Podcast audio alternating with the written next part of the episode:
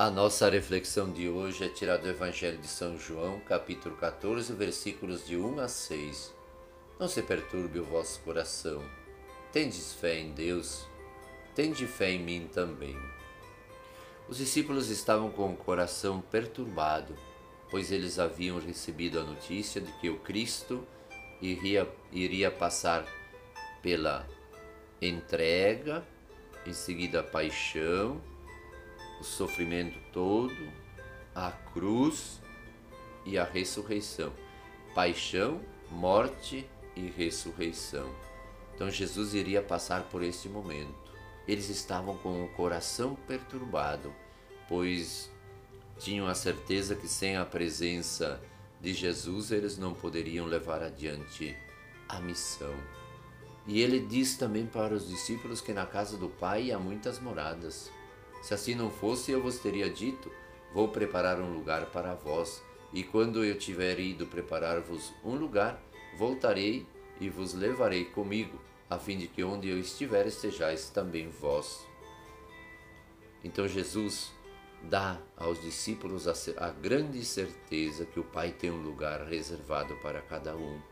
Se eles cumprissem a missão de anunciar e viver o reino de Deus presente naquela hora, naquele instante e em todos os momentos da vida, eles teriam um lugar seguro no reino dos céus. E que eles não ficariam sozinhos. O Pai enviaria o Espírito Santo, o Espírito dele e o Espírito do Filho, para orientar, para auxiliar, para confortar o coração deles, para dar instruções para ajudá-los a, a continuar firmes na missão, a não perderem a fé, para orientá-los nos momentos de dificuldade, para assegurar que o processo missionário deles de evangelização iria continuar com força, mesmo sem a presença, vamos dizer, física de Jesus. O Espírito os ilumina, o Espírito dá dons aos discípulos para que eles continuem firmes e fortes nessa missão. Vós conheceis o caminho. Tomé disse a Jesus: Senhor, nós não sabemos para onde vais. Como podemos conhecer o caminho? Eu sou o caminho, sou a verdade e sou a vida. Ninguém vai ao Pai senão por mim. Aqui também é muito importante a gente reconhecer que o único caminho para a nossa salvação é o seguimento a Jesus Cristo. Como dizíamos em outros áudios, a escuta atenta da palavra de Deus e a vivência dos sacramentos, em especial o sacramento da Eucaristia. Aquele que escuta, aquele que vive, aquele que experimenta, aquele que testemunha a palavra de Cristo, está no caminho certo, pois Ele é o caminho. Ele tem a capacidade de experimentar coisas novas, de vivenciar a experiência do Cristo na sua própria vida.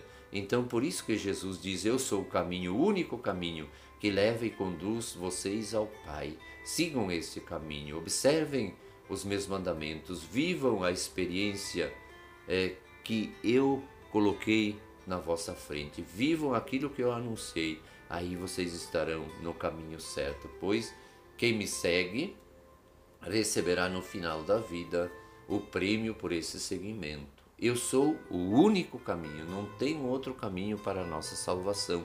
Tem gente que procura outras coisas, que busca, que vai, que não sei o que, que isso, que aquilo, que se preocupa, que quando tem qualquer problema vai buscar fora de Cristo a solução para eles. Mas Cristo é a solução para os problemas dos discípulos na época e hoje para a solução dos nossos problemas e dificuldades. A evangelização sem Cristo na frente é vã, é vazia, ela não, não consegue mudar nada da sociedade.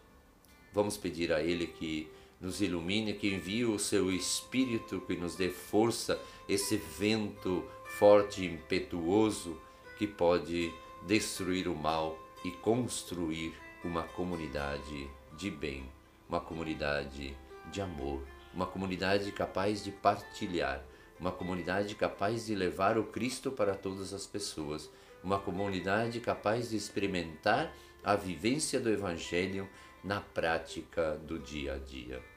Que nesse dia sejamos iluminados e abençoados e fortalecidos pelos dons do Espírito do Pai e do Espírito de Cristo. Que Deus abençoe você.